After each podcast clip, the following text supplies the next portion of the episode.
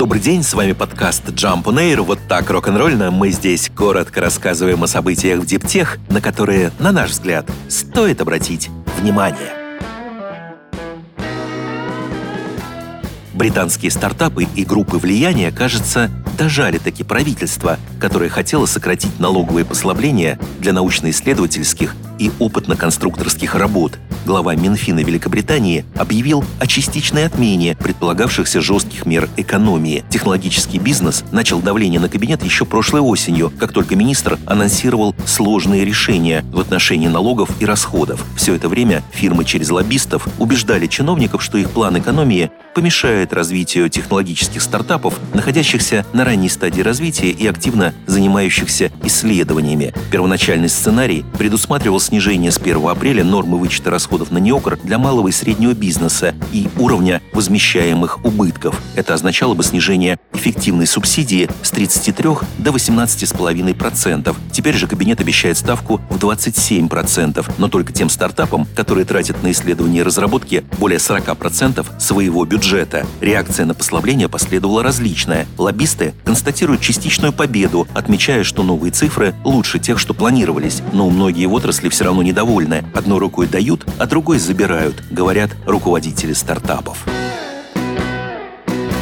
Американский стартап по производству культивированного мяса Fork Good привлек 22 миллиона долларов и открывает в Джерси-Сити свой первый завод. Компания сообщила, что в будущем планирует выпускать широкий ассортимент разных видов мяса, но пока сосредоточится на выпуске свиного фарша. Цель Fork Good – предложить решение для нестабильной отрасли свиноводства, на которую влияют самые разные факторы – от вирусных заболеваний, вроде африканской чумы свиней, до сокращения ресурсов и экологических проблем. Good использует несколько иной подход к выращиванию мяса, чем большинство компаний в отрасли. Стартап выращивает вместо стволовых мышечные клетки и объясняет, что такой подход проще и экономичнее. Технология использует запатентованный биопроцесс и уникальные биореакторы, повышающие производительность и одновременно снижающие требования к объему производственных площадей. Сама компания сравнивает процесс с гидропоникой только для мяса и специально подчеркивает ее продукт – это настоящая свинина. Инвесторы были привлечены тем, что предприятие в Джерси-Сити сможет производить до 10 раз больше свинины на единицу площади, чем при традиционном свиноводстве, при гораздо меньшем расходе воды и минимальном воздействии на окружающую экосистему. Первый тяжелый коммерческий электрический мусоровоз начинает работу в Африке. Машину Volvo FE Electric поставили в Марокко для местной мусорной компании. Мусоровоз будет работать на маршруте в городе Рабат, заменив обычный дизельный грузовик от Volvo. Это должно уменьшить объем выбросов примерно на 30 тонн в год. Volvo FE Electric – одна из шести полностью электрических моделей грузовиков Volvo, уже находящихся в серийном производстве. Согласно официальным данным, общая масса машины 27 тонн, на одной зарядке 200 километров. Быстрая зарядка батареи постоянным током займет 2, а медленная – 11 часов. Глобальная цель Volvo Trucks состоит в том, чтобы к 2030 году половина всех новых грузовиков, которые она продает, были электрическими. У Марокко свои амбициозные цели в области климата – сократить выбросы СО2 к 2030 году на 18 с лишним процентов. Страна активно инвестирует в возобновляемые источники энергии и является лидером в области солнечной энергетики. Именно здесь, неподалеку от Маракеша, находится самая большая в мире солнечная электростанция.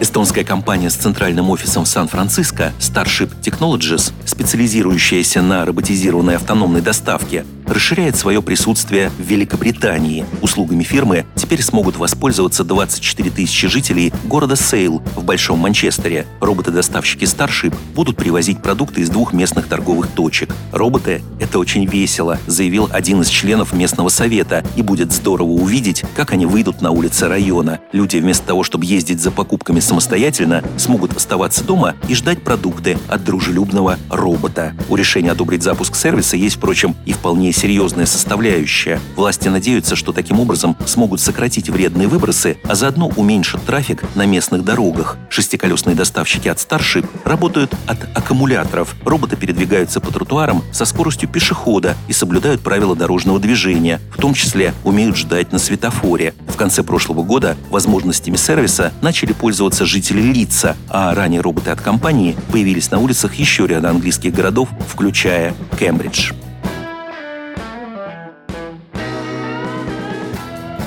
Стартап Хайлос из Портленда, занимающийся 3D-печатью обуви, привлек 3 миллиона долларов инвестиций. Компания разработала собственный метод изготовления модульных деталей обуви с использованием 3D-принтеров и термопластичного полиуретанового порошка. В стартапе особо подчеркивают экологическую составляющую своего бизнеса. Клиенты стартапа – обувные бренды, которые с помощью 3D-принтеров Хайлос предлагают печать обуви под заказ со сроком выполнения всего в 72 часа. Также фирма продает собственные собственную линейку Сабо, туфель на каблуках, лоферов и сандалий по цене от 225 до 375 долларов. Компания утверждает, что на производстве своей обуви смогла сократить выбросы углерода на 48% и потребление воды на целых 99% по сравнению с традиционной обувной индустрией. Это стало возможным во многом благодаря особенностям трехмерной печати. Созданный таким образом ботинок состоит всего из пяти частей, а не из обычных 65. Например, вместо отдельных стельки, промежуточной подошвы, подошвы и голенища принтер выдает единую деталь. Это не только уменьшает количество дальнейших манипуляций с обувью 12 шагов против 360, но и сокращает отходы материала, а также выбросы СО2.